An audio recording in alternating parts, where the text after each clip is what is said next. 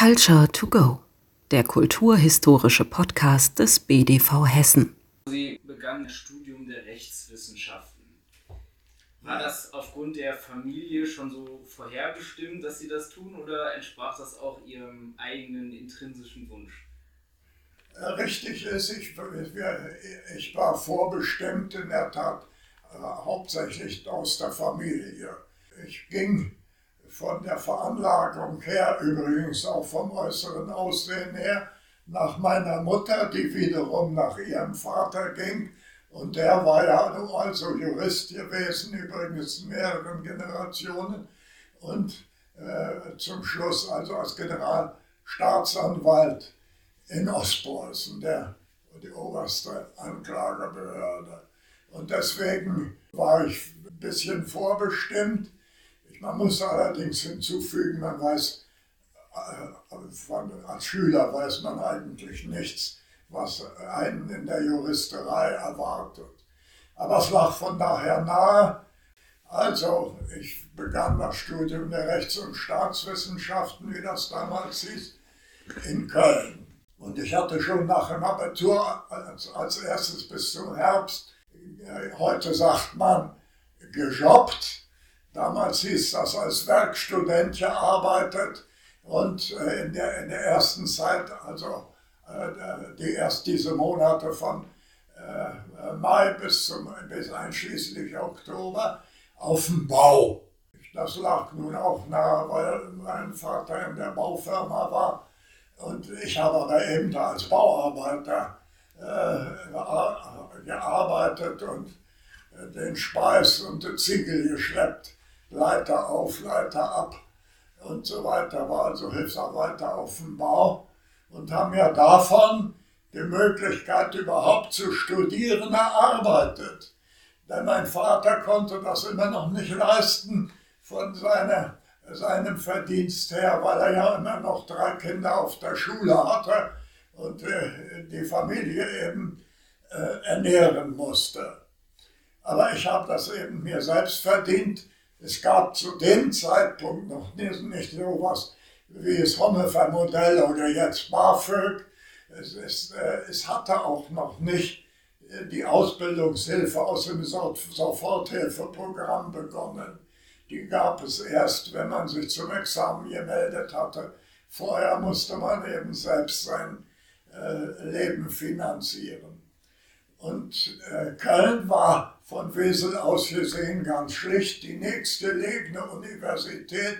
Ich bildete mir ein, ich könnte das als Fahrstudent machen, stellte sich dann schnell heraus, dass das nicht zu machen war. Ich habe dann für die zweite Semesterhälfte, Januar, Februar, noch eine Bude in Köln genommen. Und äh, es war aber für mich schnell klar, bloß weg aus dieser Massenuniversität. Und man saß da mit vielen hundert Leuten im Audi Max. Es war ein fürchterlicher Massenbetrieb.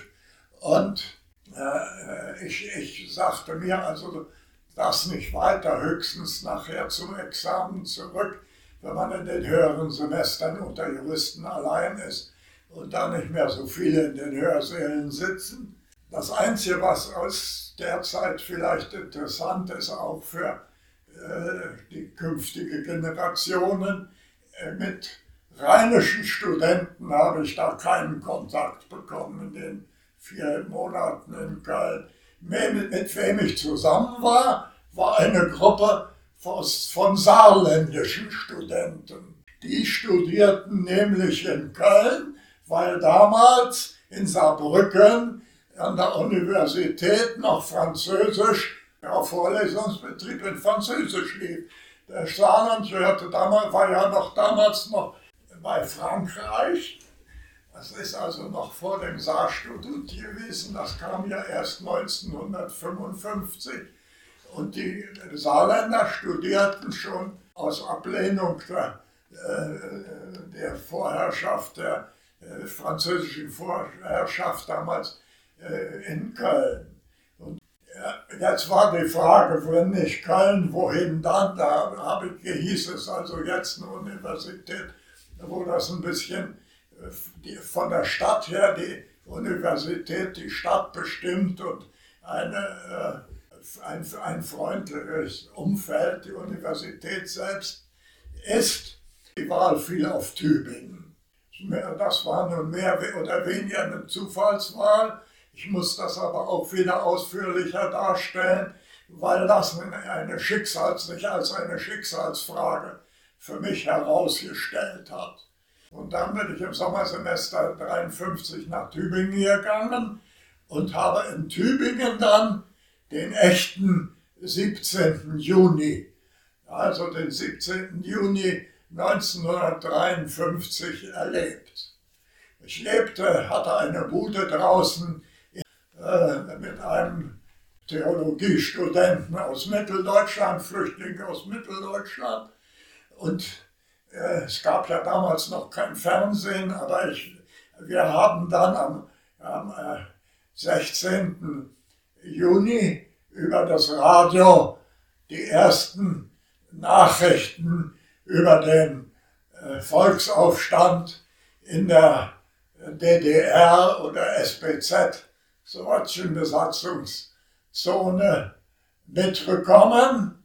Und wir beide haben dann in der Küche an dem kleinen Transistorradio die Nacht verbracht mit Nachrichten immer wieder und Sondermeldungen aus Berlin. In dieser Nacht jedenfalls, ich weiß nicht, ob es damals im Radio schon Nachtprogramme gab, aber in dieser Nacht jedenfalls ging das bis zum nächsten Morgen durch und wir haben da am Radio gehangen und haben das miterlebt, die von Leuna wurde denn jetzt ist die Nacht. Schicht im Neuner hat die Arbeit niedergelegt und marschiert nach dem. Und von da haben sich die Nachtschicht nach Berlin aufgemacht. Und in der Stalinallee in Berlin ist die Nachtschicht von den Stahlerbergern da angekommen. Also die ganze Nacht schon solche Nachrichten. Und wir haben uns dann noch äh, am frühen Morgen ein paar äh, Stunden aufs Ohr gelegt und sind dann nach Tübingen reingefahren. Und das hat mich damals wie ein Schlag getroffen und hat, äh, hat mein Leben eben wirklich verändert. Das muss man sehen. Wir kommen nach Tübingen rein. In Deutschland ist Revolution und in Tübingen ist Business as usual. Nichts. Keine Transparente über die Straßen, keine Fluchtblätter werden verteilt, keine Sonderausgaben der Zeitungen. In der Universität lief der äh, Vorlesungsbetrieb wie üblich. Der eine oder andere Professor eröffnete zwar seine Vorlesung dann mit ein paar Eingangsbemerkungen über den Stand in Berlin und in der Zone, aber sonst äh, ging dann eben auch zum Vorlesungsgeschäft über. Und in der Studentenschaft passierte auch nichts.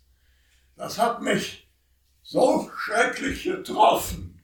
In Mitteldeutschland sind die Leute auf der Straße, machen Aufstand, die ersten Toten werden gemeldet, Panzer fahren auf und in Tübingen ist nichts davon zu merken. Ich bin noch während des Semesters von Tübingen aufgebrochen, habe mein Semester da geschmissen, was für mich nicht einfach war, weil es sehr selbstverdient war. Und wissend, das Semester war verloren für mich. Bin nach Wesel zurückgefahren und auf den Bau zurückgekehrt, um mir das nächste Semester zu verdienen. Ich bin da übrigens dann in der Ziegelei gelandet.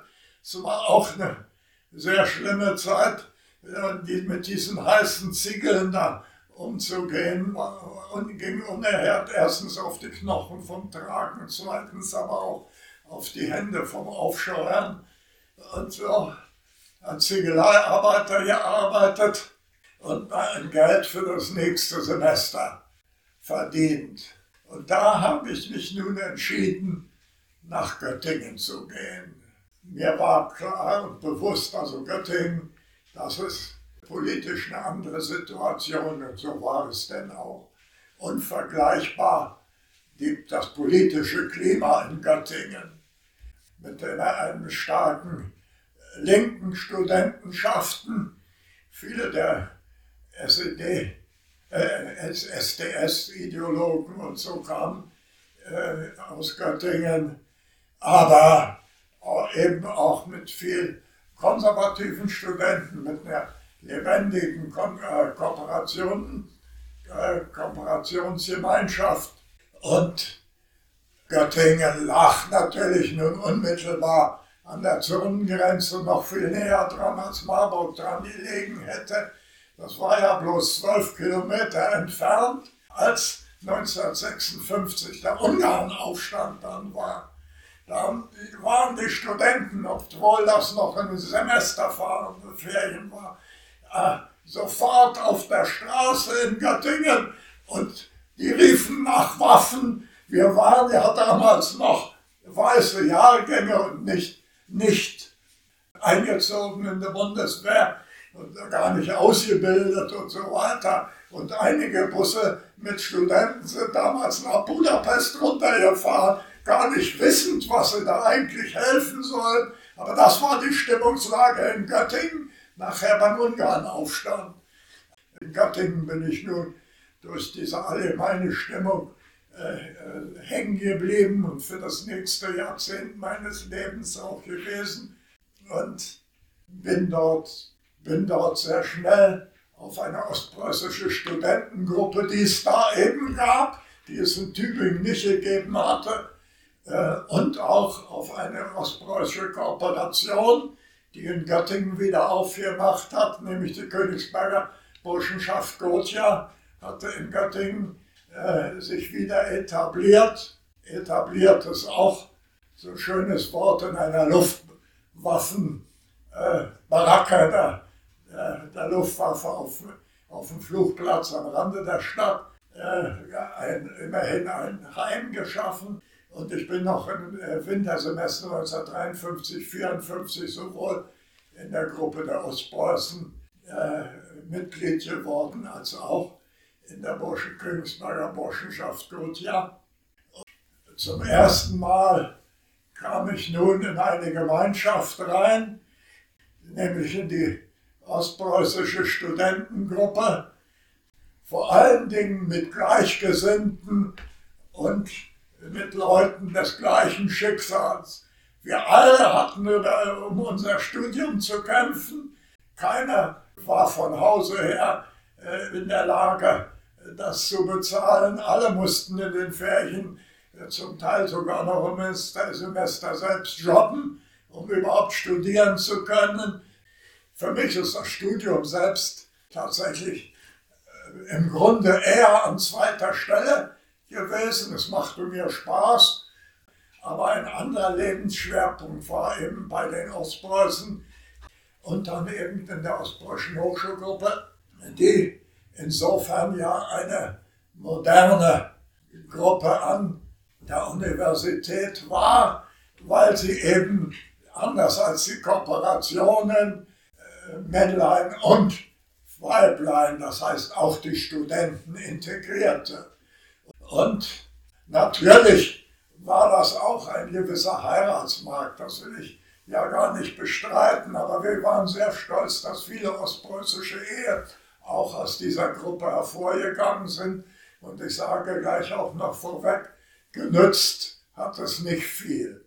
Bis in die nächste Generation, in die Generation danach, ist kaum, äh, hat sich das kaum wirklich bemerkbar gemacht ist gerade so viel, dass die nächste Generation noch begriffen hat, dass das eine wichtige Sache war für die Eltern und dass sie auch in die Heimat der Eltern nachher mitgefahren sind und so weiter. Aber dass sie sich wirklich engagiert hätten, das war doch eben in sehr seltenen Fällen der Fall.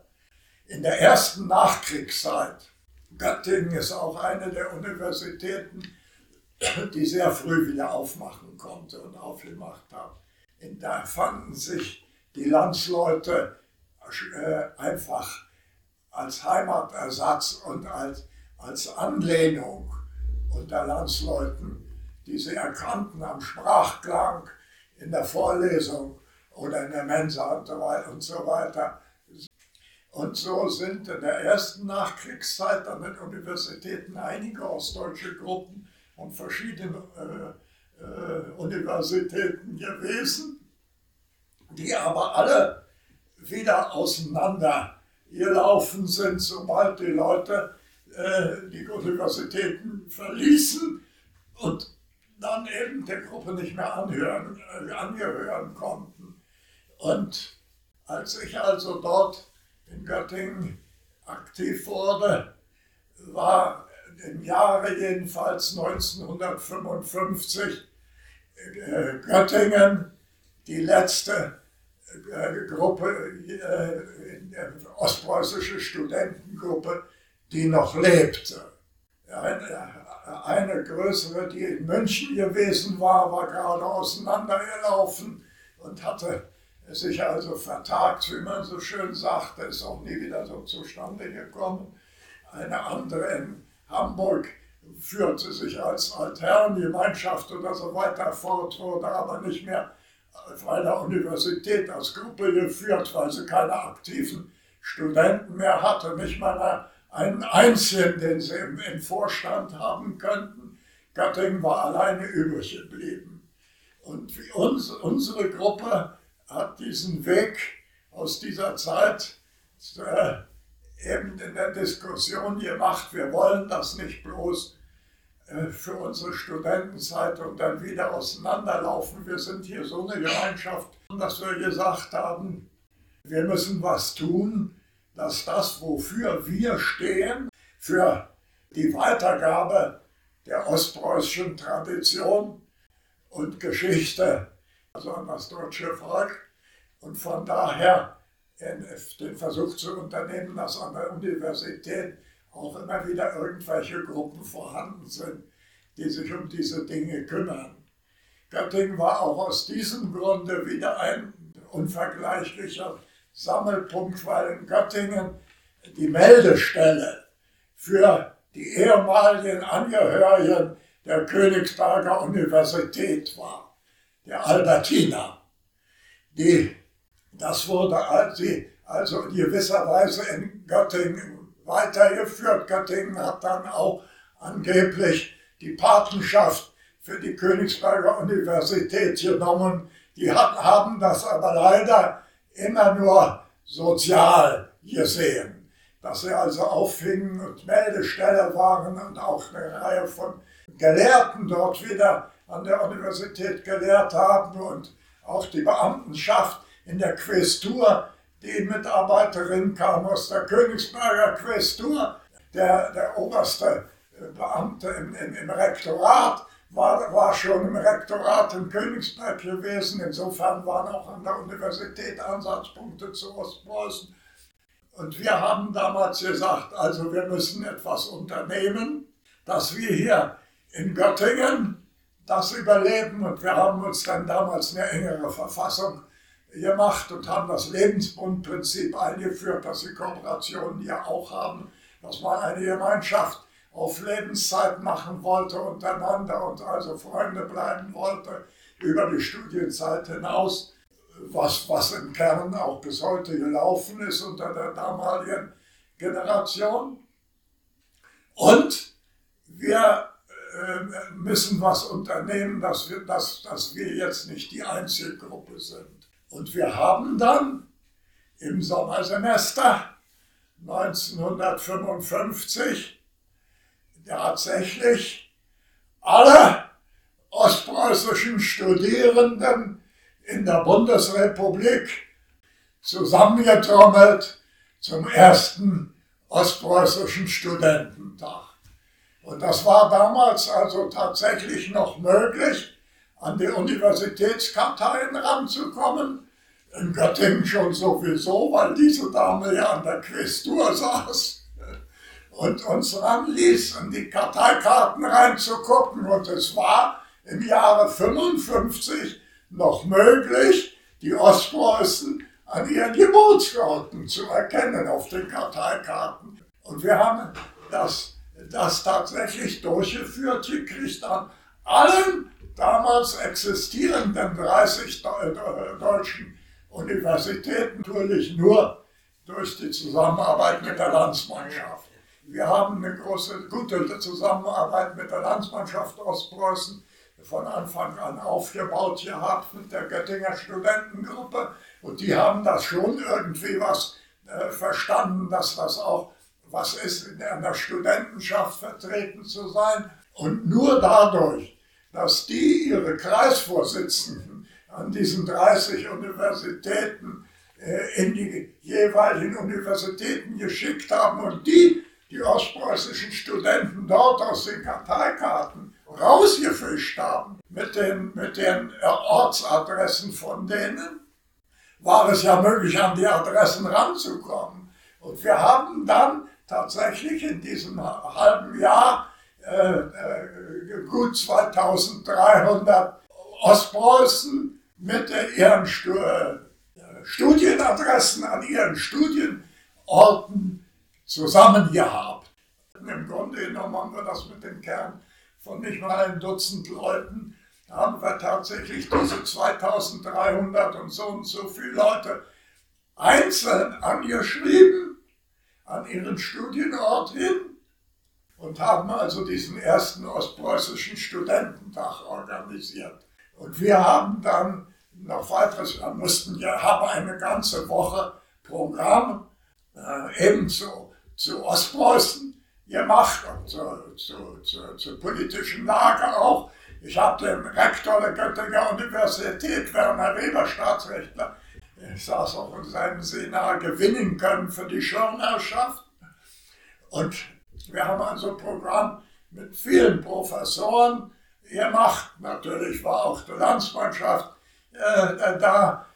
Und die Landsmannschaft hat uns auch einen Grundstock dass wir das überhaupt machen konnten, gegeben. Nicht nur, dass sie die Adressenbeschaffung über ihre Kreisvorsitzenden hingekriegt hat, sondern eben auch von dem finanziellen. Aber wir haben jetzt noch ein zweites gemacht. Wir haben all die damals zehn Länder angeschrieben, von denen äh, Universitäten lagen, wo Studenten angemeldet waren oder wir auf der Liste hatten und haben von denen Zuschüsse für diese Studenten gemacht, damit wir Fahrkostenerstattung äh, machen konnten, weil die Studenten ja sonst nicht in der Lage gewesen wären, auch nur die Anreise zu, zu bezahlen in der damaligen Zeit. Ich sage das so deutlich, weil die Lage der, jedenfalls der ostdeutsche Vertriebenenstudentenschaft so war.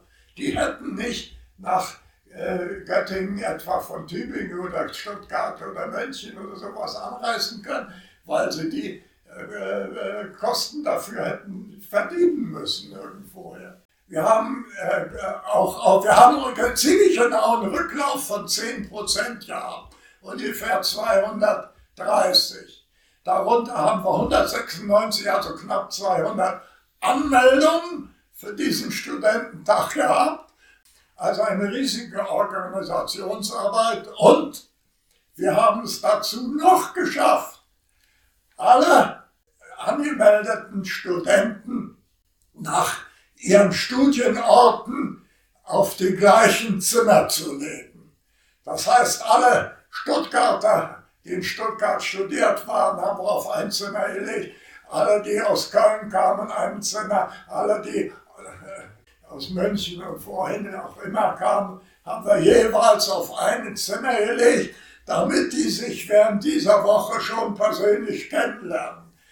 Wir haben nach dem Tagungsprogramm, um das wir uns ja kümmern mussten, mit Referentenbetreuung und so weiter und Organisation, dass das mit den Schichten beim Essen und was weiß ich alles lief und mit der Fahrkarten, Fahrkostenerstattung und was weiß ich alles, haben wir alles gemacht. Und in der Nacht oder abends haben wir dann, sind wir auf die einzelnen Buden gezogen und haben da mit denen äh, ein, Bierchen getrunken. Und wir sind in diese, in den Studententag in Osterode reingegangen mit einer lebenden Gruppe und sind mit acht Gruppen aus dem Studententag nach einer Seite rausgekommen. Es ist uns gelungen, acht Gruppen, Hochschulgruppen in Göttingen, äh, in, in Osterode zu gründen.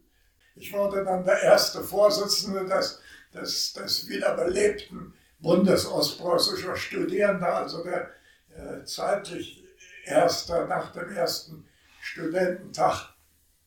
Und, und äh, für, für, für ein Jahr, für das erste Jahr, und ich bin das, das, das Jahr dann eigentlich auch wieder kaum beim Studium, sondern mehr in der Bundesrepublik unterwegs gewesen, um bei den äh, Gruppengründungen vor Ort dann behilflich zu sein.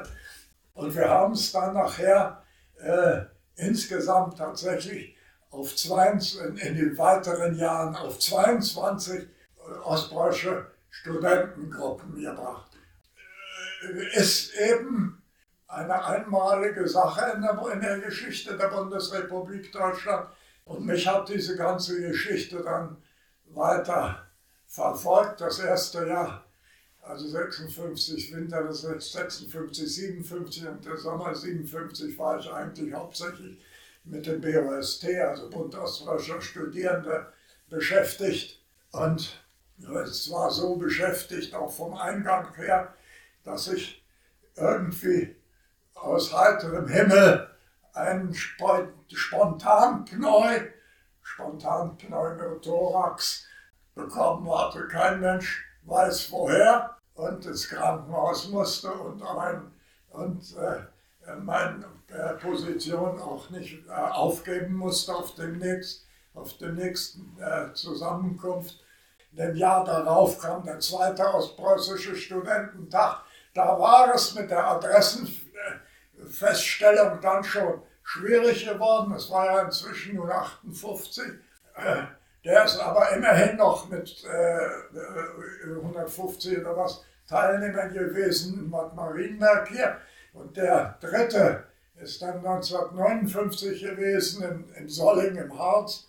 Hat dazu geführt, dass immer noch wieder weitere Gruppen aufgebaut und die Alten aber weiter betreut werden können. Ich habe dann 59 das erste Examen gemacht.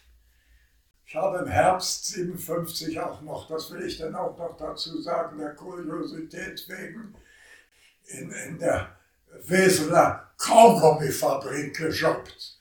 War auch ein scheußlicher Job. Eine holländische Firma, die da einen Ableger hat, Maple Leaf, und das Zeug, dieses Gummizeug, die Grundlage, das wird so heiß gekocht, damit es flüssig ist. Und die Riesenbehälter, in denen das ja gekocht wird oder so, die mussten dann so schnell gereinigt werden von diesem, wenn es nämlich erst festgesetzt hatte, sicherlich, dann war das kaum wegzubekommen. Das war eine sehr kribbelige Arbeit, weil man sich dauernd irgendwo am Arm, wenn man reingriff und so weiter, äh, verbrühte und verbrannte. Ja, die Studentengruppe hatte sich auch einen Freundeskreis von, von ostpreußischen Akademikern in, in Göttingen aufgebaut. Und äh, von, von denen gemeinsam war die Idee geboren, wir müssen einen, einen, ein Heim schaffen, wo diese ostpreußische Studentengruppe ein ständiges Sitz hat dass das dann auch deswegen überlebt, weil die Gruppe jetzt da ihren Sitz hat und das als Ansatz hat für ihre Arbeit an der Universität. Und das, das wurde nun äh, meine Aufgabe. Das erste da, dafür, äh, überhaupt erstmal ein Grundstück zu bekommen. Das wurde noch über den Freundeskreis, über die Altakademiker geregelt. Übrigens über den später so angegriffenen Professor Oberländer. Über den haben wir einen Kontakt bekommen zu dem Bundesschatzminister, den es damals noch gab.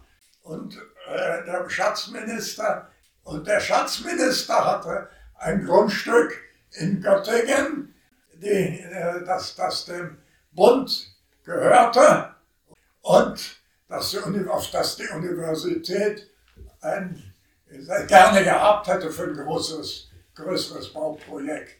Und da kam ein, ein, ein Tauschgeschäft zustande und wir bekamen ein Grundstück für, äh, als Grundlage für dieses Studentenheim in dem Bereich, wo der Campus der, des Neubaus der Göttinger Universität, des Erweiterungsbaus, muss man sagen, der da unmittelbar lag, schönes Grundstück. Und damit war der, der Grundstein sozusagen für dieses Projekt gelegt. Und nun ging es darum, die, äh, die Baumittel für ein solches Studentenheim zu beschaffen. Und damals griff zum ersten Mal ein äh, Wohnheimprogramm für Studentenheime, wo man Mittel beantragen konnte, für, für, gerade für Studenten Buden und Studentenbuden zu bauen, weil, ein, weil schon immer Bedarf an, äh, an Studentenbuden überall in, in der Republik waren. Und das wurde finanziert, ein Drittel musste der, der Bauherr aufbringen, ein Drittel tat dann das Land, das Belegenheitsland hinzu, das Bundesland und äh, die Spitzenförderung, das letzte Drittel, wird, äh, äh, äh, schoss das Bundesland aus diesem Fonds dazu. Nun äh, wurde also ein Architekt gesucht und ein schönes äh, Entwurf gemacht für ein Studentenheim mit, zunächst glaube ich, haben wir sogar überhaupt bloß mit zwölf Zimmern gearbeitet, aber schon in der ersten Entwicklungsphase kam das dann nicht so richtig hin mit den Nebenräumen und so weiter, waren wir dann bei 18 Zimmern, hatten wir ein schönes Entwurf, aber es stellte sich heraus, so, es äh, trägt sich das Haus nicht. Und da wurde dann eben zum ersten, kam zum ersten Mal leider ein Bruch in diese Geschichte rein. Der Architekt hat sich große Mühe gegeben, aber das war nicht zu machen unter 80 Zimmern. Und damit war die Idee, dass das das Heim werden konnte für die Gruppe, weitgehend tot. Weil die Gruppe konnte zwar immer noch einziehen, aber es war von vornherein klar, äh, dass sie dann da nicht alleine wäre, sondern in der Minderheit. Und nun kam noch hinzu, dass man dieser, äh, bei der Belegung auch immer noch die Studentenschaft ein, ein, äh, äh, hinzunehmen musste, einen Vertreter der Studentenschaft, also Asta, äh, äh, der mitstimmte bei der Belegung. Und äh, die passten natürlich auf, dass nun nicht bloß Leute reinkommen von unserer Seite. Nicht? Aber wir hätten ja auch nie so viele gehabt. Ich heiratete meine liebe Frau, bin nach Wesel gezogen in dieses Siedlungshaus, wenn Sie so wollen, mein Elternhaus, wo meine Frau mich schon erwartete. Ich bin dann in den Referendardienst gegangen, wobei man sagen muss, auch im Referendardienst konnte man nicht überleben, was da für die Referendare bekamen, war ausdrücklich nur ein Unterhaltszuschuss. In meinem Fall hat meine Frau dann diesen Weg gegangen über die Realschule und hat äh, darüber das, äh, ja, das, das, das Familienetat sichergestellt. Jetzt müsste ich dann nur noch erzählen, auf den Referendardienst habe ich sehr verlängert, um mich um den Gesamtdeutschen Studentenverband, der hieß zunächst Verband Heimatvertriebener deutscher Studenten, dann in der nächsten Zeit sind die Geflüchteten noch dazugekommen und schließlich äh, hat er sich nach der politischen Entwicklung in Ostpolitischer Deutscher Studentenverband umbenannt. Bin zwei Jahre Bundesvorsitzender dieses äh, Gesamtdeutschen Studentenverbandes gewesen. In, und in dieser Zeit bin ich dann auch schon in den BDV reingekommen. Wir hatten immerhin einen Sitz, wenn auch ohne Stimmrecht, aber einen Sitz als außerordentliches Mitglied in der Bundesversammlung des Bundes der Vertriebenen. Ich hatte dadurch auch schnellen Kontakt zu den Führungskräften, schon zu Wenzel Jaksch, der 1966 durch einen nie geklärten Unfall zu Tode gekommen ist. Und dann wurde sein Nachfolger Reinhold Rees, der gleichzeitig Sprecher der Ostpreußen war. Und schon während meiner Referendarzeit war der BDV hinter mir her. Und äh, zu irgendeiner der Reisen, äh, zu der ich dann da eingeladen worden bin, äh, hat sich der äh, Präsident, der Reinhold Rees, ausbedungen, dass ich mich im Bus neben ihn setze und hat eben versucht, mich für den äh, BDV zu werben. Und dafür wieder der Hintergrund, also jetzt beruflich. Der, äh, Rees war im Rahmen des Präsidiums zuständig für das, was, was, was wir heute wohl Ostpolitik nennen will, wollten. Der hatte sich einen Arbeitskreis von Wissenschaftlern zu den äh, Themen der Wiedervereinigung aufgebaut. Schon während meiner äh, Referendarzeit kam dauernd die Anfrage aus Bonn, äh, also von der Bundesgeschäftsstelle, wann werden Sie denn nur endlich fertig, wann kommen Sie zu uns? Und die gingen immer so selbstverständlich davon aus, dass ich das auch machte. Und ich selbst habe an sich gedacht, ich werde zwar an die öffentliche Verwaltung, aber eher an die Kommunalverwaltung gehen. Aber wie auch immer, ich habe dann also im Herbst 59, na, 67, 59 war es jetzt, 67 erst endlich das zweite Examen gemacht und äh, schon 14 Tage darauf, äh, mitten im Monat, äh, den, den, den, Beruf oder äh, den Dienst beim WDV in Bonn äh, angefangen. Also, da hat meine Frau mitgemacht und hat gesagt, geh da hin. Und wenn ich nicht eine aus Deutsch so engagierte Frau gehabt hätte, dann wäre das eben schon sehr schwierig gewesen. Aber nun ist es so gegangen. Ich bin dann zum BDV gegangen, damals eben noch in der Erwartung, das tatsächlich nur zwei Jahre oder so zu machen und dann in der Zwischenzeit nur die, die Kontakte aufzubauen, irgendwo entsprechenden Absprung zu haben in, äh, in irgendeinem Kreis oder auch in der Stadt. Ja, und da kam dann wieder der Punkt, rausgehen oder nicht herausgehen. Ich hatte mich so ein bisschen inzwischen nur auch in die Tätigkeit dort verliebt. Und das lag natürlich wieder auf meinem inzwischen so äh, im ehrenamtlichen Bereich, im studentischen Bereich und so weiter laufenden Interessenbereich, im BDV das weiterzumachen eben nicht in dem Sinne als Verbandsfunktionär, sondern mit einer konkreten polit politisch-wissenschaftlich, wissenschaftlich-politischen Aufgabe, eben über das Völker- und Staats Völker- Referent. Und dann passierte die Neuostpolitik. Es kam 1972, es kam der nicht, äh, nicht gelungene Misstrauensvotum von Rainer Barzel. Es kam die neue Ostpolitik von Willy Brandt.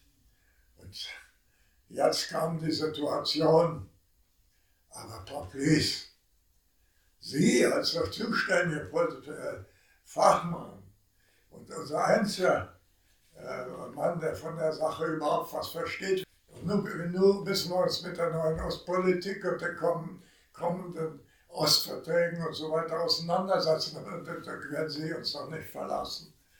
Die Entscheidung ist dann eben gefallen. Gut, ich bleibe also meiner Lebensaufgabe, inzwischen war das ja nur fast so geworden, treu und bleibe beim WDV mit der Situation, da muss ich dann auch da bleiben. Und man musste sich natürlich jetzt die Frage stellen, ist, ist das eine Lebensaufgabe in, in der Situation 72 existieren, solange die, die Vertriebenenbewegung, ich nenne es mal noch so, mit dem Bedarf eines Bundes der Vertriebenen noch und so weiter. Und man musste schon, ja, wie soll ich sagen, optimistisch im Blick auf diese Dinge sein. Auf meinem Tisch sind dann nachher auch die Verfassungsbeschwerden gegen die Ostverträge, in, natürlich nicht äh, im Wesentlichen aus meiner Feder, sondern aus dem Zusammenführen dessen, was wir aus dieser Studiengruppe für Politik und Völkerrecht von den Wissenschaftlern äh, zusammengetragen haben, wo die sich die einzelnen Aufgaben übernommen haben und zu einzelnen Positionen Gutachten gemacht haben. Und sobald wir die Verfassungsbeschwerden nachher auch eingereicht hatten, äh, in, in Karlsruhe hatten wir natürlich oder dazu einen Anwalt. Äh, und da musste auch wirklich Geld dann dafür aufgebracht werden. Das ändert aber nicht, dass, dass es trotzdem was aus der Geschäftsstelle kam und was zu verhandeln war, wenn konkret doch zu einer Spezialfrage ein neues Gutachten versucht werden musste zu beschaffen, was dann mit den äh, Professoren zu verhandeln war und so weiter. Alles, es ist dann alles über meinen Tisch gelaufen. Ich bin in der Zeit auch dann so ein bisschen sogar in das Schussfeld geraten äh, der Feinde des BDV und derjenigen der Bekämpfer der Ostpolitik. Der Schaya hat ja damals mehrere Morddrohungen bekommen aus den verschiedensten Richtungen. In eine dieser bin ich auch mit reingezogen gewesen. Übrigens später, als die Geschäftsstelle von der Antifa unter Wasser gesetzt worden ist, bin ich als der Vizepräsident auch wieder da am Schussfeld gewesen, als derjenige, ich bin also in der Zeit war, das war, es war auch von daher eine, eine, schwierige menschliche Zeit, weil musste ja aufpassen, dass ich es nicht zu sehr ins Persönliche weitergab. Ich musste aufpassen, dass, dass darüber nicht zu viel öffentlich gesprochen wird. Was wir damals noch nicht wussten, was wir erst im Endphase der DDR, also erst in den letzten Jahren, ach, 80er Jahren erfahren hatten. Wir hatten auch äh, eine DDR-Spionin in der Bundesgeschäftsstelle des Bundes der Vertriebenen, deren Führungsoffizier äh, in, in Frankfurt am Main saß und ganz zum Schluss der DDR, weiß ich, 1988, äh, enttarnt wurde und plötzlich war unsere Mitarbeiterin über Nacht weg auch. Keiner wusste, wo sie geblieben ist. Das wir bald erfuhren wir dann schon vom Verfassungsschutz oder von wem auch immer wir das, das war ja wahrscheinlich militärische Abwehr oder was, dass sie sich also nur abgesetzt hatte über Nacht. Und aus den äh, Stasi-Unterlagen hinterher wissen wir dann auch, äh, dass neben dem Generalsekretär in, der Geschäftsstelle ich der am meisten Beobachtete da war. Und äh, sie, äh, wenn man das sich ansieht, kann man natürlich umgekehrt sagen, dass was von da kam, war war albern, die hat einfach, einfach um sich wichtig zu machen, Grundrisse das der Geschäftsstelle der verschiedenen Stockwerke der Geschäftsstelle rübergeleitet, die ziemlich genau waren und dann reingeschrieben, wer welche, mit welcher Aufgabe in welchem Zimmer sitzt und wo die Protokolle äh, des, aus der Präsidialsitzung stehen und so weiter. Aber wir haben die mehrere Jahre die Geschäftsstelle gehabt und es aus den Unterlagen ist auch klar, dass sie versucht hat, sich menschlich an die Leute ranzumachen. Ich weiß, dass sie auf einem der Betriebsausflüge erst früher mal gejammert hätte, man sei so wenig ansprechbar und sich dann auf einem der Betriebsflüge auf mich, besonders auf mich angemacht hat. Ich bin da bloß nicht darauf eingegangen. Naja, das war ja alles eher zu ertragen. Aber die, die, die, die Druckseite während der Verfassungsbeschwerden, solange die nicht entschieden waren, und da, das waren ja diese 75 äh, sind die dann entschieden worden, nicht? also zwischen 72 und 75 Und dann gab es 1900 79 ist das denn, nicht? Nochmal die Frage Wechsel, und nämlich Wechsel in zum, zur Stiftung Ostdeutscher Kulturrat. Die Kultur lief, lief nicht so besonders gut bei, im, Rahmen des BDV, weil sie auch nicht gut besetzt war im Präsidium. Es war kaum klar, im engeren Präsidium niemand, niemand für Kultur zuständig. Äh, ich bin dann also im Jahre 79 als äh, Geschäftsführer in die Stiftung Ostdeutscher Kulturrat in Bonn rübergewechselt. Wir haben also einen Wissenschaftspreis eingeführt und haben Dissertationen äh, prämiert, die sich mit ostdeutscher Thematik befassten und gefasst hatten. Wir haben einen Erzählerwettbewerb gemacht äh, durch die Jahre. Äh, wir haben auch einen Kompositionswettbewerb gemacht und in dieser Funktion bin ich ins Pensionsalter, ins Rentenalter gekommen. Na gut, ich bin dann also mit 65 äh, ausgeschieden in den wohlverdienten Ruhestand, wie das ja dann immer heißt, und äh, entsprechend verabschiedet und so weiter, ja. Und äh, nun trat aber genau das ein, die im Innenministerium der Köckers und so weiter auch schon befürchtet hatten, der große Einschnitt, die Blutspur durch die ostdeutsche Kultur, wie Klaus Weigelt das genannt hat, gezogen wurde also brutal tatsächlich die Förderung der ostdeutschen Kultur, gestrichen wurde. Für mich kommt nach der Pensionierung dann eben noch einmal ein voller Lebensabschnitt, äh, in dem ich noch einmal äh, jetzt ehrenamtlich, also genau auf all diesen Schienen, Schienen weiter tätig gewesen bin, mit beträchtlichen Ergebnissen ja auch bis, bis heute. Und erreicht habe, dass also die Vertriebenstiftung ja bis heute nun erreicht hat, in, äh, nachdem der Regierungswechsel gekommen war in, in Schwarz-Rot. Die, das tatsächlich uns gelungen ist, die Kulturstiftung der Vertriebenen äh, immerhin zu sichern. Ja, Herr äh, es waren intensive Stunden. Vielen Dank, dass Sie uns äh, Ihre Geschichte erzählt haben, uns an Ihrem Leben haben äh, teilhaben lassen. Ich äh, bedanke mich für die Zusammenarbeit, für das äh, schöne Projekt. Ja, schönen Dank. Also der Dank ist ganz auf meiner Seite. Ich freue mich natürlich, dass die jungen Ostpreußen, die junge Generation, auf, das wir für, auf die wir für all das setzen müssen, sich diese Aufgabe jetzt gestellt hat. Und ich würde mich natürlich freuen, wenn ihr noch einige so Lebensberichte zusammenbekommt und die nachher dann auch tatsächlich genutzt werden. Das war Culture to Go, der kulturhistorische Podcast des BDV Hessen.